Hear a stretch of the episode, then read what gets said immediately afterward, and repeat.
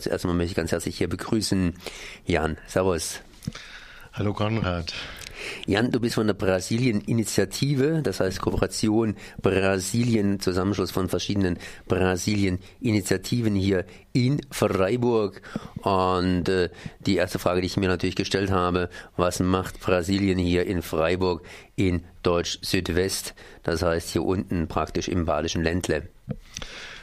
Also ich bin ähm, von Kooperation Brasilien, Cobra kurz. Das ist ähm, ein Netzwerk und Verein von Initiativen, die von Hilfswerken und Gewerkschaftsgruppen, die zu Brasilien arbeiten und vor allem einen Fokus auf in der Arbeit mit sozialen Bewegungen in Brasilien haben.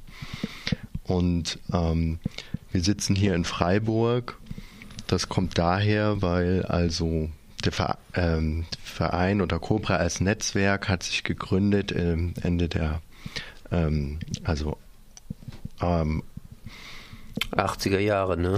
In den, den 80er Jahren, Ende der 80er Jahre, als ähm, die Arbeiterpartei das erste Mal in Brasilien ähm, kandidiert hat für die Präsidentschaft. Äh, äh, als Lula, Ignacio Lula da Silva, der vorherige PT-Präsident, das erste Mal kandidiert hat. Ähm, da haben sich also in Freiburg äh, Initiativen, Hilfswerke und Gewerkschaftsgruppen getroffen. Um, und haben darüber nachgedacht, wie man das Ganze unterstützen kann und haben daraufhin äh, das Netzwerk Kooperation Brasilien gegründet und als Verein dann 1992. Genau. Und seitdem sitzt Cobra in Freiburg. Was macht denn Cobra jetzt ganz genau? Das heißt, ist eine Initiative oder eine, eine, eine Gruppe, die andere Gruppen koordiniert, hier, die eben entsprechend mit Brasilien was zu tun haben? Genau. Also Cobra arbeitet erstmal mit den Mitgliedsorganisationen in, im deutschsprachigen Raum, da sind also kleinere Initiativen, Vereine, aber auch so Hilfswerke wie Brot für die Welt oder Miserio äh, oder auch Stiftungen, die mit in diesem Netzwerk drin sind, wie die Heinrich-Böll-Stiftung oder die Rosa-Luxemburg-Stiftung. Das diese, all diese Einrichtungen arbeiten mit Brasilien und haben Fokus auf soziale Bewegungen in Brasilien. Ähm, Cobra koordiniert diese Arbeit im Netzwerk. Wir geben regelmäßig einen Newsletter raus, der über aktuelle Entwicklungen in Brasilien informiert.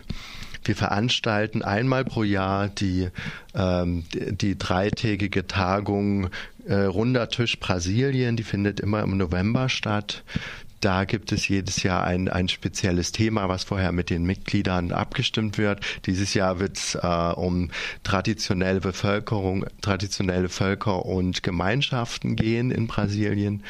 Ähm, dann geben wir das Brasilikum raus. Das ist ein Heft, ein, ähm, eine Zeitschrift. Dreimal im Jahr gibt's die, kommt die raus. Da geht es wieder um, um aktuelle Entwicklung in Bezug auf soziale äh, Themen und Umweltthemen in Brasilien. Hm. Genau, dann haben wir eine Webseite, wo wir über aktuelle Entwicklung informieren. Und die Webseite, Moment, da kann ich gerade mal hier nachschlagen, ist einfach hier Cobra Kooperation Brasilien. Und äh, das Ganze natürlich mit B in der Mitte geschrieben. K-O-B-R-A egal ob man es groß oder klein schreibt, kann man irgendwie finden hier. Und äh, da sind sehr viele Informationen auch entsprechend über euch, über euch hier vorhanden. Du bist ja nicht nur in Freiburg, sondern du warst jetzt auch vor kurzem auf einem Vortrag, beziehungsweise das war wohl nicht dein Ziel, auf diesen Vortrag zu gehen, sondern eher auf die Veranstaltung zu gehen, eben auch zum Thema Brasilien. Wo warst denn du? Also ich war vor zwei Wochen auf dem Bundeskongress äh, Internationalismus, veranstaltet von Buko in Münster war das. Da haben sich Gruppen getroffen, die äh, im Bereich internationale Solidarität äh, aktiv sind. Und da habe ich den Vortrag, unter anderem den Vortrag von Mauricio Torres besucht zu Landkonflikten in Amazonien. Und ja, da ging es im Wesentlichen um ähm, aktuelle Konflikte im Amazonasraum, ähm, Konflikte zwischen den ähm, ähm, Konflikte zwischen ähm, dem Agrarbusiness äh, und, ähm, und der lokalen Bevölkerung, also Kleinbauern, indigenen, traditionellen Völkern ähm, und Gemeinschaften, ähm, aber auch um Staudämme. Und ja, also es ist Mauricio Torres ist Geograf, kommt aus Brasilien, arbeitet seit über zehn Jahren ähm, zu Landrechten und setzt sich für die Rechte von, von Kleinbauern, ähm, indigener, indigenen Völkern und traditionellen Bevölkerungen, traditionell, traditionellen Gemeinschaften ein. Ähm, er hat zwei Bücher rausgegeben, mh, mm, die sehr gut sind. Ähm, das eine nennt sich Amazonia Relevada, ähm, so auf Deutsch äh, Enthüllungen über Amazonien. Da geht es im Wesentlichen um Fehlentwicklung entlang der Bundesstraße 163, die durch das brasilianische Amazonasgebiet verläuft und in dieser Region ist es ja, ist es durch äh, das Agrarbusiness, also der Anbau, vor allem der Anbau von Soja im, im, im großen Stil zu äh, großflächiger Entwaldung gekommen. Und er schreibt halt über die Auswirkungen diese, dieses Sojaanbaus und auch der Rinderweidewirtschaft und äh, äh, auf die äh, lokale Bevölkerung und auf die Umwelt. Ähm, dann hat er ein, eine zweite Veröffentlichung gem gemacht mit der äh, Anthropologin Daniela Alacon. Die, Sie beiden haben zusammen das Buch Nautain Essalei no Mundo Rapaz rausgegeben, zu übersetzt äh, heißt das, ähm, dieses Gesetz gibt es nicht, Junge. Ähm, und in, dieser, in diesem Buch geht es im Wesentlichen um die Konflikte der, der Kleinbäuerinnen und Flussanwohner in, in einem Naturschutzgebiet im brasilianischen Bundesstaat Pará im Amazonasgebiet mit äh, Großgrundbesitzern. Ähm, ja, ist auch ein sehr spannendes Buch. Ähm, Allerdings, soweit ich weiß, nur in portugiesischer Sprache. Das ist natürlich bedauerlich. Zu lesen. Ja. Äh, du kannst Brasilianisch, das heißt äh, Portugiesisch. Warst du schon mal in Brasilien? Ja, ich war mehrmals in Brasilien. Ich habe damals, als ich noch Geografie studiert habe, ähm, ein Semester in Belo Horizonte gemacht, in Minas Gerais im Südosten von Brasilien ähm, war dort an der Uni und habe meine Diplomarbeit zu Böden und, und ähm, zur Bodenentwicklung im Espinhaço-Gebirge geschrieben und war danach immer wieder in Brasilien und habe noch Kontakte dahin und habe mich in den letzten Jahren mit sozialen Bewegungen in Brasilien stärker beschäftigt. Dieser Landraub, ich meine, ich gehe jetzt einfach mal auf den Landraub ein, beziehungsweise die Verteilung des Landes, das ist ja sozusagen ein großes brasilianisches Problem. Woher rührt denn das Ganze? Also das geht noch auf die Kolonialzeit zurück, dass halt ähm,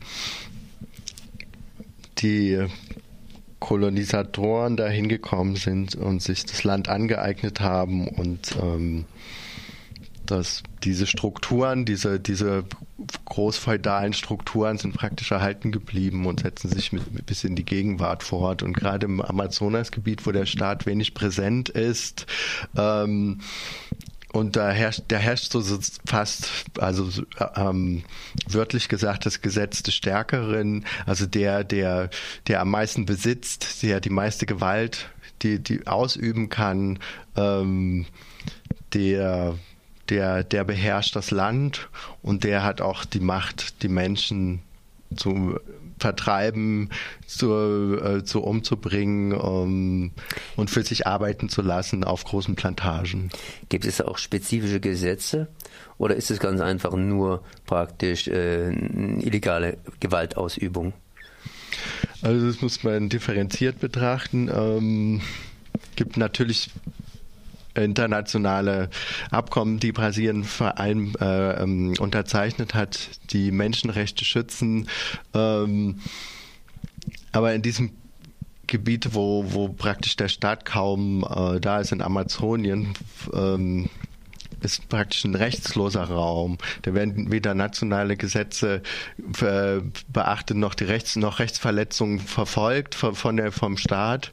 Ähm, es herrscht praktisch Straflosigkeit bei Gewalttaten und oft sind die Opfer dieser Gewalttaten halt die äh, Kleinbauern, Indigene oder traditionelle äh, Gemeinschaften, die von Großgrundbesitzern, aber auch von großen Konzernen bedroht werden.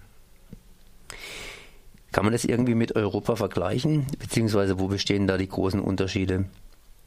Ich meine, auch in Europa gibt es ja schließlich und endlich die unterschiedlichsten Gebiete. Nehmen wir mal an, einfach Osteuropa, das jetzt hier sich äh, der Europäischen Union angeschlossen hat und entsprechend hier ja eingekauft worden ist im großen Stil. Oder ist es für euch jetzt total erstmal fern, dass ihr sagt, okay, wir konzentrieren uns eher auf Brasilien und schauen uns an, wie das da ist? Also es ist ja sozusagen ein, ein, ein, äh, ja, ein Informationsaustausch zwischen Europa oder zwischen Freiburg, Frischen, Cobra und hier entsprechend Brasilien, was er hier organisiert. Ja, wir versuchen natürlich auch zu sehen, was jetzt eigentlich Europa oder die, die, die äh, Länder Europas was und, und was wir damit zu tun haben, wenn in Brasilien Menschen von, von ihrem Land vertrieben werden, äh, von, von Großgrundbesitzern, die irgendwie Soja anbauen, äh, für Soja, was dann im Endeffekt nach Europa als Viehfutter exportiert wird oder nach China. Und ähm, oder diese Staudämme, wo wir, wenn wir jetzt wieder auf die Staudämme zurückkommen, was, was, was hat eigentlich der, der wachsende Energiebedarf Brasiliens mit uns hier zu tun? Ähm, und wenn man dann mal genau schaut, wo die Energie für diese Staudämme hingeht, wird man schnell feststellen, dass, ähm, dass es ähm, große Konzerne sind, Energiekonzerne, die, ähm, ähm, die ähm, Bergbaukonzerne beliefern mit dieser Energie. Und Bergbau zum Beispiel für Gold oder für, für Eisenerze, was dann im Endeffekt auf dem europäischen Markt landet. Um, in, in, der Eisenerz und, und Stahl wird, wird äh, liefert Brasilien nach, nach Deutschland für, für große Autokonzerne. Um, und da, da, da endet praktisch dann auch die, die Rohstoffkette beim Verbraucher in, in, in, in Deutschland und oder Europa der dann hier die, die Autos kauft und und die deutsche Autoindustrie, die profitiert von, von den Rohstoffen.